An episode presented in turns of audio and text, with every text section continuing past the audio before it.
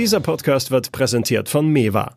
Das Textilsharing-Unternehmen stellt seinen Kunden Berufskleidung, Putztücher und weitere Produkte zur Verfügung, ohne sie kaufen zu müssen. Dank persönlicher Ansprechpartner in der Region kann auf Wünsche der Kunden ganz individuell und flexibel reagiert werden. Mehr Infos unter mewa.de. Verheerende Waldbrände an der amerikanischen Westküste, Enthüllungen von Star-Journalist Bob Woodward und ein Schulterschluss zwischen Israel und zwei arabischen Staaten. Im amerikanischen Präsidentschaftswahlkampf, da überschlagen sich dieser Tage die Ereignisse. Deshalb ordnen wir das heute mal in Ruhe ein und besprechen mit unseren Amerika-Experten, wie diese vielen kleinen und großen Krisen der letzten Tage den Kandidaten nützen oder auch schaden. Schön, dass Sie dabei sind beim FAZ-Podcast für Deutschland heute am Mittwoch, den 16. September 2020. Mein Name ist Tami Holderried. Hallo. Jeden Mittwoch geht es bei uns im Podcast ja schon seit ein paar Wochen um die amerikanischen Präsidentschaftswahlen. Bei mir sind jetzt, wie immer, unsere Amerika-Experten Klaus-Dieter Frankenberger und Andreas Ross. Herr Frankenberger, Sie sind der Außenpolitikchef der FAZ und Andreas, du bist ehemaliger Washington-Korrespondent und heute Chef der Online-Politikredaktion. Hallo. Hallo. Ja, hallo. Was diesen amerikanischen Wahlkampf ja auf jeden Fall besonders macht, ist diese wahnsinnige Gleichzeitigkeit der Geschehnisse gerade. Andreas, du bist ja nicht nur Politik-Online-Chef, sondern auch stellvertretender Nachrichtenchef, kümmerst dich also auch ums Aktuelle. Wie nimmst du das wahr? Das ist schon besonders viel, was dieses Jahr vor der Präsidentschaftswahl alles passiert, oder? Ja, das kann man wohl sagen. Ehrlich gesagt bin ich heute früh aufgestanden und wollte als erstes eigentlich mal ein bisschen lesen, wie es gestern zugegangen war im Weißen Haus äh, bei der äh, bei der feierlichen Unterzeichnung des Friedensvertrags zwischen den Vereinigten Arabischen Emiraten und, ähm, und Israel. Ähm, und das ist so ein Thema, was normalerweise in der New York Times auf acht Seiten ausgebreitet wäre. Aber es war schwierig, überhaupt etwas dazu zu finden, weil so viel zu Corona, so viel zu Polizeigewalt, mhm. so viel zu vor allem den Waldbränden an der Westküste und dem drohenden Wirbelsturm, äh, vielleicht Hurricane äh, im Südosten überall zu lesen war, dass man wirklich überhaupt nicht mehr weiß, wo ist überhaupt noch der Ansatzpunkt, wo fängt man an, gerade zu schauen, was dieses Land beschäftigt. Genau deswegen wollen wir das in dieser Sendung auch mal machen. Wir fangen direkt mal an mit der Corona-Krise. In Amerika leben rund 330 Millionen Menschen und von denen haben sich bislang rund 6,6 Millionen mit SARS-CoV-2 infiziert. Letzte Woche kam raus, Trump wusste wohl schon sehr früh, wie groß die Gefahr durch das Coronavirus tatsächlich sein würde. Hat aber nichts oder zumindest sehr wenig unternommen. Das hat Bob Woodward, der Starjournalist, den kennen wir noch von den Watergate, vom Watergate-Skandal aufgedeckt. Und das war schon ein ziemlicher Paukenschlag, oder Herr Frankenberger?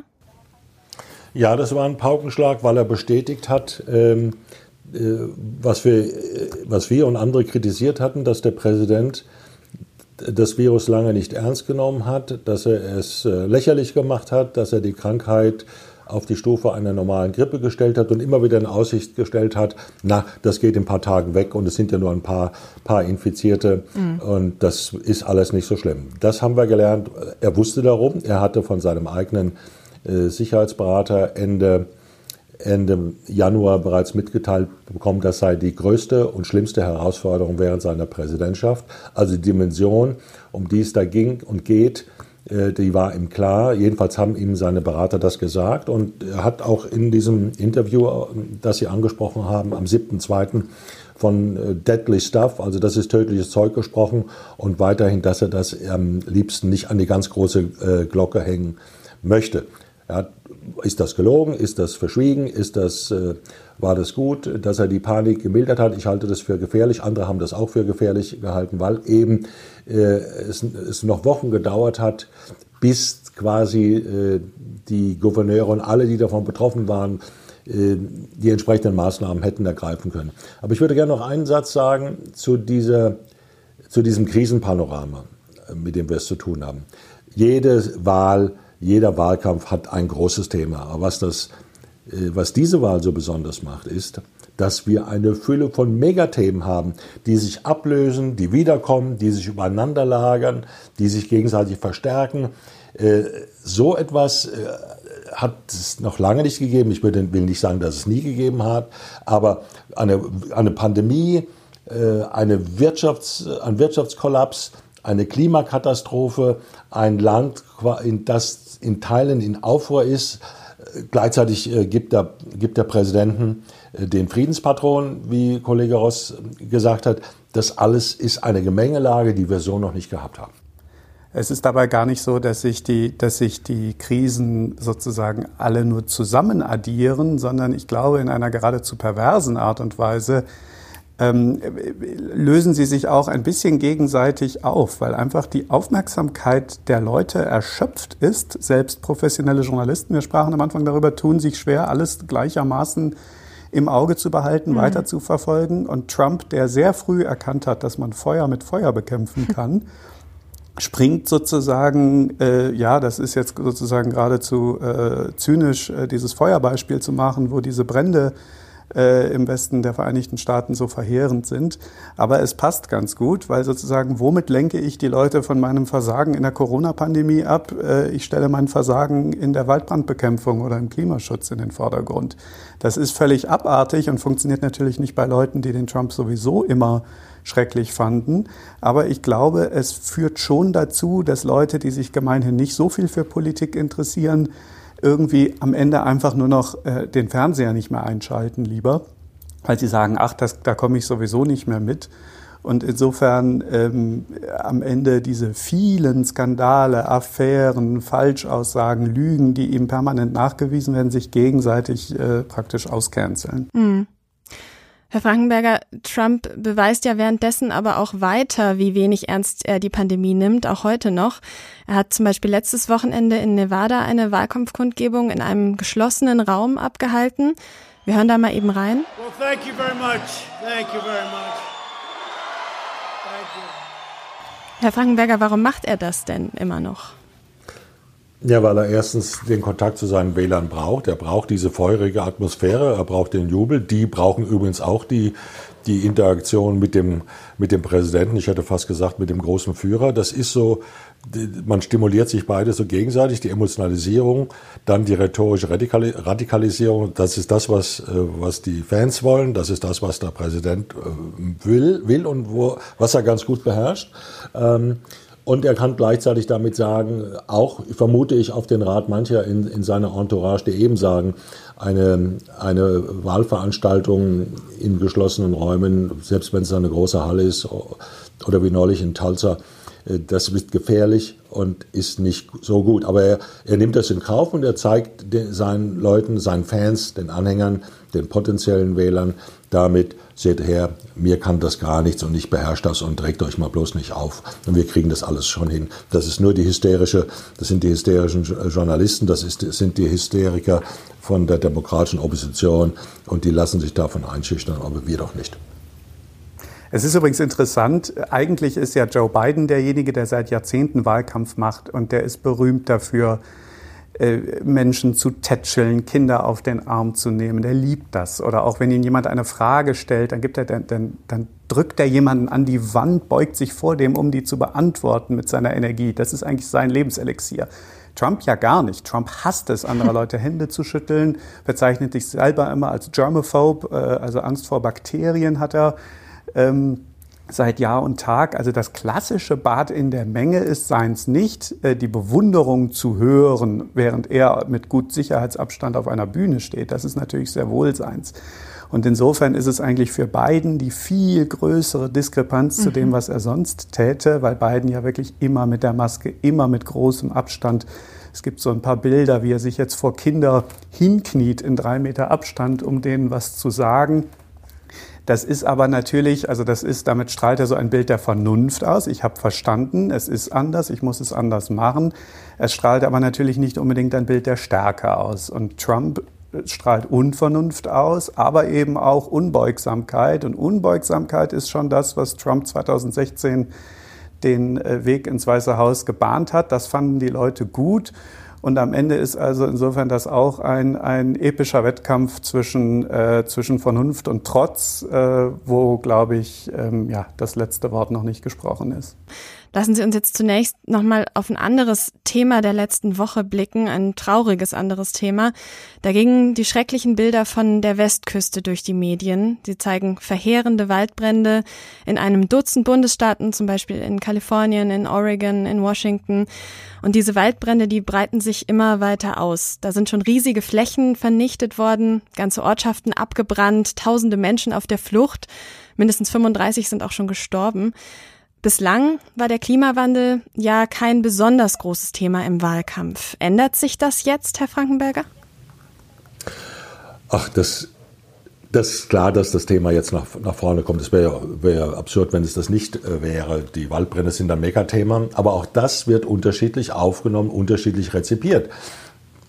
Das Trump-Lager, sage ich jetzt mal ähm, verallgemeinernd, äh, die sagt, na gut, kümmert euch doch mehr um eure Wälder, macht besseres Forstmanagement und dann verbrennt euch nicht der halbe Staat, äh, brennt euch nicht der halbe Staat ab. With regard to the uh, forest, when trees fall down after a short period of time, about 18 months, they become very dry. They become really like a matchstick.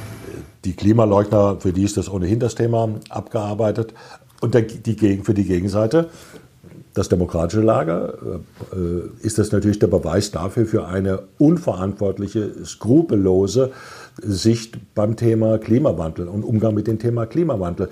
Was der Präsident, wenn der Präsident sagt, Leute, regt euch ab, es wird auch wieder kühler werden, dann ist es für die einen für die einen äh, eine, eine dreiste Art, mit dem Leben von äh, Amerikanern zu spielen. Für die anderen ist, ist, das, ist das ein Statement, seht her, das ist der gesunde Menschenverstand, der gibt einen auf, macht, Volkstüm, macht auf volkstümlich und dann sehen wir weiter. Er hat auch 2016 schon äh, ja, äh, gezeigt, dass er in Staaten gut ankommt, wenn er das, den Klimawandel in republikanisch gesinnten Staaten, wenn er den Klimawandel belächelt, wenn er Wissenschaftler diskreditiert, wenn er sie für, für, also für, für Leute hält, die eine ganz bestimmte Agenda den Amerikanern aufzwingen werden. Und deshalb ist es, glaube ich, auch ein, deshalb ist es, glaube ich, auch ein zweischneidiges Schwert, wenn man zum Beispiel jetzt die Entscheidung der, der renommierten Fachzeitschrift American Scientific liest, dass sie zum allerersten Mal in ihrer 175-jährigen Geschichte jetzt einen, einen Kandidaten empfehlen, nämlich Joe mhm. Biden, als den Kandidaten, der vernünftige, wissenschaftsbasierte Lösungen anbietet und gegen Trump. Warum sage ich das? Also das applaudieren jetzt natürlich alle, die Trump verhindern wollen und benutzen diese Wissenschaftler als nächste Kronzeugen. Nur es heißt natürlich auch, auch eine renommierte Wissenschaftspublikation gerät dadurch und bewegt sich in diesen Polarisierungsstrudel. Mhm. Und Leute, die ohnehin schon geneigt sind zu sagen, Klimawandel ist eine Erfindung ähm, von, von Kreisen im Demokratenlager, um irgendwie unser Verhalten zu ändern, damit wir uns entschuldigen müssen für unser Verhalten, den bietet man natürlich noch eine äh, Handhabe, wenn man sagt, na ja, das ist doch diese Fachartikel, die erscheinen doch alle in einer Zeitschrift, die sich auch für Joe Biden entschieden haben. Insofern ist das eine, eine wirklich ähm, schwierige Sache, weil man natürlich sagen muss, dass auch beide Seiten da sozusagen die Wissenschaftler so ein bisschen zum Spielball machen und, glaube ich, die Wissenschaft da keine Chance mehr hat, sich dem zu entziehen. Was Andreas gesagt hat, ist eben ist fundamental nochmal. Wir müssen uns immer wieder in Erinnerung rufen, dass es zwei festgefügte Lager gibt. Die ein halt, das eine Lager hält Trump für den Erlöser Amerikas, äh, das andere Lager hält Trump für den Zerstörer. Und was einen wirklich, wenn man in diesem ganzen Sturm, ich möchte sagen Feuersturm, einmal versucht, ein bisschen Abstand zu den Geschehnissen zu gucken und darauf zu gucken, man muss sich das ja nochmal vergegenwärtigen. Es ist eine riesige, ob nun Menschen gemacht oder nicht, letztlich aber erstmal Naturkatastrophe im Gange. Und die Amerikaner streiten darüber wie über irgendeine politische Kontroverse um ein Steuerrecht oder so.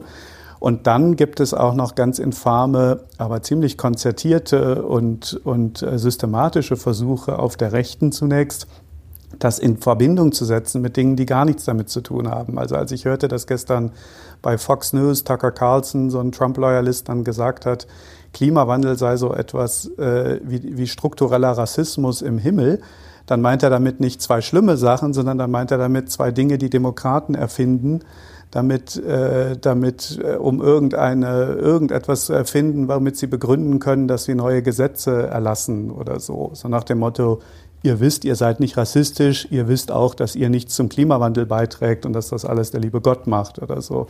Und das ist ein, ein zynischer Diskurs, der einem leider im amerikanischen Kontext gar nicht mehr so auffällt, weil es so normal geworden ist. Aber wenn man noch mal äh, nur einige Jahre zurückgeht und guckt, wie das Land dann bei allen Differenzen, die es auch vor 20 Jahren schon gab, selbstverständlich im Angesicht großer Katastrophen dann doch zusammenkam, dann sehen wir, knapp vier Jahre nach dem Amtsantritt von Donald Trump ist das noch einmal drastisch zugespitzt und das kann einen wirklich äh, traurig machen, wenn man das Land liebt. Mhm, kann ich gut verstehen.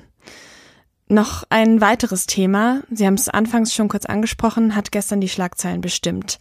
Gestern haben in Washington Bahrain und die Vereinigten Arabischen Emirate ein Abkommen mit Israel geschlossen als Basis für künftige diplomatische Beziehungen. Das ist also durchaus ein historischer Tag gewesen, vor allem für Israel. Trump hat das als persönlichen diplomatischen Erfolg und sich selbst als Friedensstifter inszeniert. Ist er das tatsächlich, Herr Frankenberger?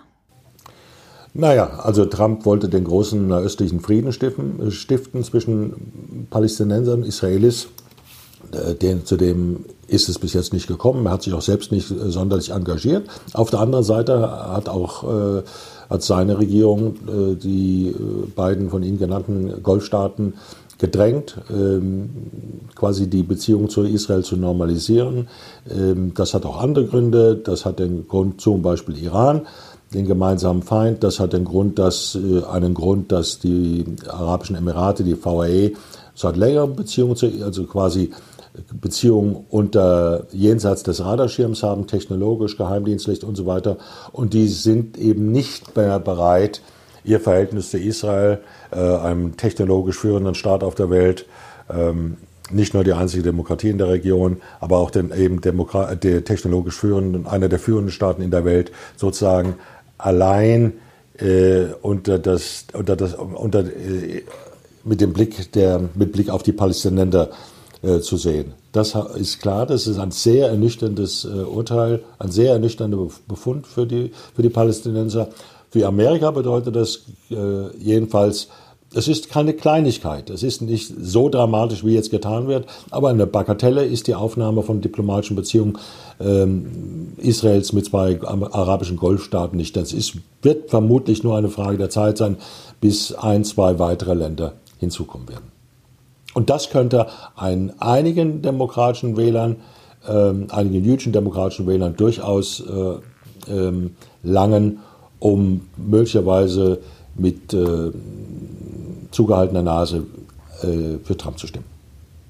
Wobei die Wählergruppe, um die es bei dem Thema eigentlich geht, sind die, sind die evangelikalen Wähler, einfach weil sie eine viel ah, die hat er ja. Die, um die geht es nicht, die das, hat er ja. Die hat er ja. Das ist für Trump das ist für Trump sicherlich die Gruppe, äh, die er unbedingt bei der Stange halten will. Auch evangelikale Wähler sind von Covid-19 betroffen. Auch evangelikale Wähler können da leben, wo jetzt Waldbrände wüten. Ohne die geht gar nichts. Also wenn er die nicht zu 110 Prozent sozusagen in der Tasche hat, muss Trump überhaupt nicht antreten am, am, am 3. November. Und diese, diese sozusagen sich nicht aufdrängende Verbindung zwischen ähm, einem äh, überführten Ehebrecher, äh, der äh, Mobbing betreibt und äh, viele Dinge tut, die nicht gerade direkt aus der Bibel entnommen sind, mit dieser großen Wählergruppe der christlichen Rechten, die ist eben nicht selbstverständlich und die pflegt Trump, wie er wenig anderes konsequent pflegt. Also glaubst du, das könnte ihm nützen, diese diplomatischen Schachzüge der letzten Tage und Wochen?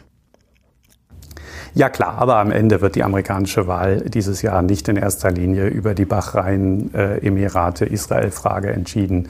Aber wenn ähm, Fox News die Einmeldung bringen kann, dass Donald Trump jetzt für den Friedensnobelpreis äh, vorgeschlagen ist, was der Fall ist, Klammer auf, weil es sehr leicht ist, jemanden vorzuschlagen. Mhm. Äh, jeder äh, bessere Sozialwissenschaftler kann das tun. Das ist also heißt eigentlich nicht viel, aber das ist natürlich die Sorte Headline, die Donald Trump in diesen Tagen lieber liest als manche andere. Aber genau darüber würde ich auch gerne noch kurz mit Ihnen beiden sprechen. Wir haben jetzt viel darüber geredet, was, wie viel und welchen Einfluss auf die Wahl und die Chancen der Kandidaten haben könnte. Aber wir haben letzte Woche eben auch über die extreme Polarisierung von Amerika gesprochen in diesem gespaltenen Land, wo die Gräben zwischen den Republikanern und den Demokraten so tief sind, haben die Ereignisse egal welche es jetzt sind, überhaupt noch Einfluss auf die Wahl oder beziehungsweise die Frage, wie groß könnte der Einfluss dieser Ereignisse auf die Wahlen noch sein?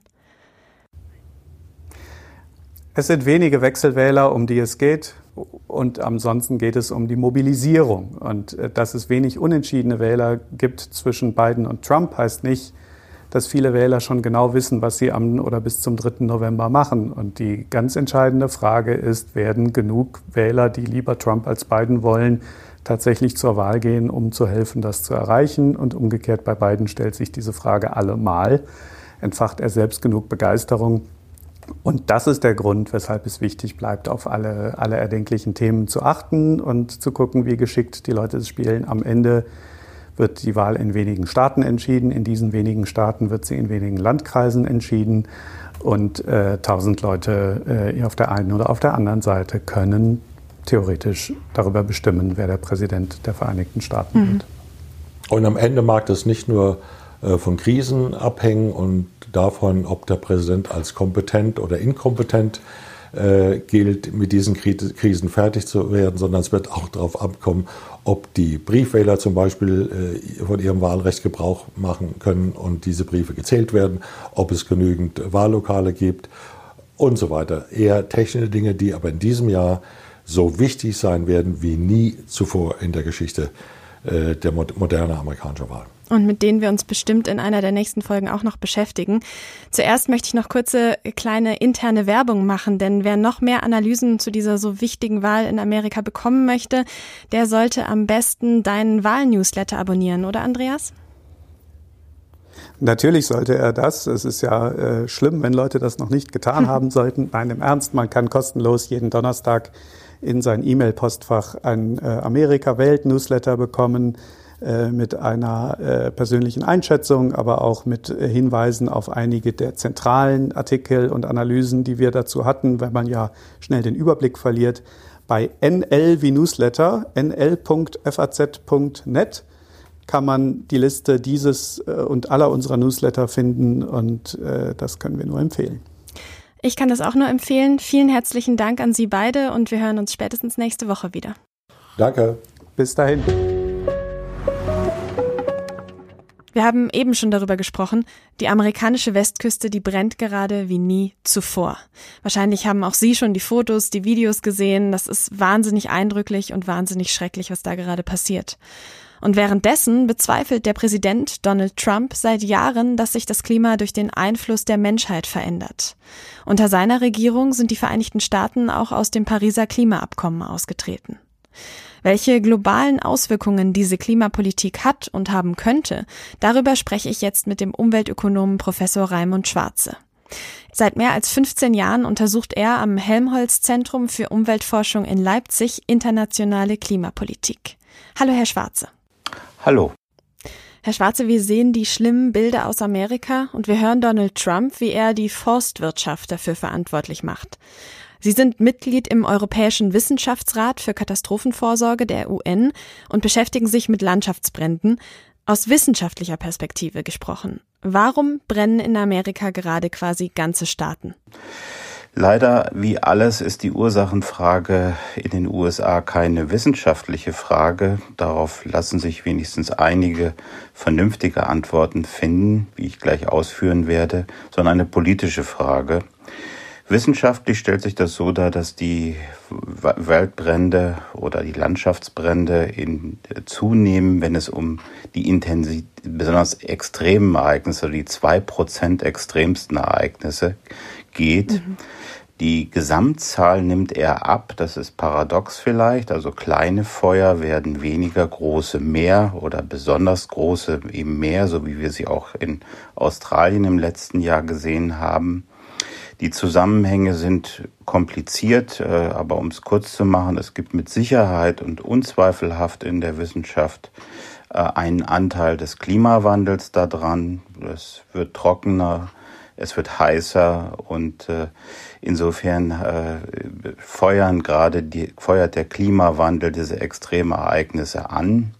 Wir haben einige Ursachen, die liegen in der Forstwirtschaft, in der Regulierung der Forstwirtschaft, aber es ist unzweifelhaft aus wissenschaftlicher Sicht, dass der Klimawandel dazu beiträgt. Ich habe ja die Klimapolitik von Donald Trump jetzt schon kurz angerissen.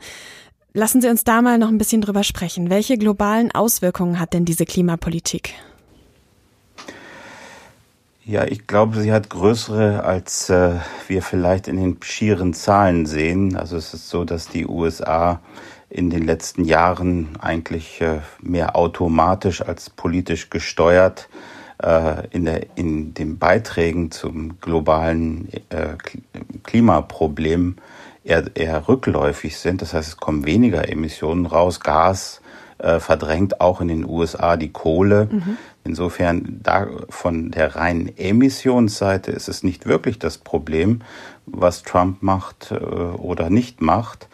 Aber natürlich spielt es eine große Rolle, was äh, die USA äh, macht oder nicht macht. Ich habe, wie ich Ihnen schon sagte, gerade eben die äh, State of the Union Rede der Frau von der Leyen gehört, die nochmal ganz ausdrücklich gesagt hat, ab sofort messen wir äh, alle Partner, inklusive China und auch die USA, daran, ob sie mit, unsere, mit uns mitziehen in der Politik des europäischen Green Deal. Und das wird nur gelingen, gerade in diesem komplexen Dreieck USA, China und Europa, wenn wir einen starken Partner in den USA haben oder einen starken Partner in China hätten. Mhm. Beides haben wir gerade nicht. Und da ist natürlich dann eine Wahl von äh, Trump verheerend, eine Wahl von Biden eine Ermutigung im Kurs, den die EU äh, jetzt eingeschlagen hat, nämlich Klimaneutralität äh, bis zur Hälfte des Jahrhunderts. Das heißt, was würden denn vier weitere Jahre Trump für das Klima global bedeuten? Vielleicht auch sogar den endgültigen Tod vom Pariser Klimaabkommen dann? Das glaube ich nicht. Äh, es wird äh, tendenziell darauf hinauslaufen, dass wie jetzt auch schon in den letzten vier Jahren das, was wir die Koalition der Willigen nennen, äh, ein sehr fragiles Konstrukt und leider auch eins, was immer kleiner wird. Und ich glaube, sie wird nochmal schrumpfen, diese Koalition, mit einer weiteren Wahl von Trump. Aber es wird am Grundkonzept sich nichts mehr ändern. Ich befürchte, dass es umgekehrt nicht äh, zu Fortschritten kommt bei der Umsetzung. Das ist ja bislang so, außer der EU und Norwegen, muss ich jetzt dazu sagen, hat sich ja kein Land zu einer Erhöhung der Ambitionen bekannt. Und äh, wenn wir das in die Zukunft projizieren und sei es nur für vier Jahre, dann haben wir den Zeitpunkt verpasst, wo man noch irgendwie an den Zielen des Paris-Abkommens festhalten kann. Jetzt haben Sie schon gesagt, eine Wahl von Joe Biden wäre zumindest ein Hoffnungszeichen. Joe Biden will ja zurück ins Pariser Klimaabkommen und Amerika bis 2050 CO2-neutral machen. Könnte denn ein Präsident Joe Biden aber überhaupt das Ruder wieder rumreißen? Also wäre das wirklich eine Chance oder ist es vielleicht sowieso schon zu spät? Das sehe ich nicht so. Also ich sage es so offen heraus. Also ich glaube, ein Bekenntnis im nächsten November oder Dezember zum Paris-Abkommen, zum Ziel der Klimaneutralität, das aus meiner Sicht der Schlüssel zum Erfolg ist, also mehr noch als das Bekenntnis zu den Temperaturzielen, die sind immer ja sehr nebulös und äh, unklar, wie die sich genau umsetzen in Maßnahmen, aber 100 Prozent Emissionsfreiheit in 2050, das ist ein klares Ziel, das sind 100 Prozent und um, das heißt 0 Prozent Emissionen dann. Insofern ein ganz klares Ziel, ein Bekenntnis zu einem so klaren Emissionsreduktionsziel würde den Prozess sicher befeuern. Mhm. Klimapolitisch liegen also wirklich große Hoffnungen auf einer Wahl Joe Bidens. Vielen Dank für diese Einschätzung, Herr Schwarze. Das war's schon wieder für heute von mir und vom FAZ-Podcast für Deutschland. Ich nehme heute auf jeden Fall mit, wenn es um die amerikanische Politik geht, dann dreht es sich früher oder später alles immer wieder um die Polarisierung des Landes. Egal, ob es ums Klima, um die Außenpolitik oder um die Corona-Pandemie geht. Ich verabschiede mich. Mein Name ist Tami Holderried. Ich wünsche Ihnen eine gute Zeit.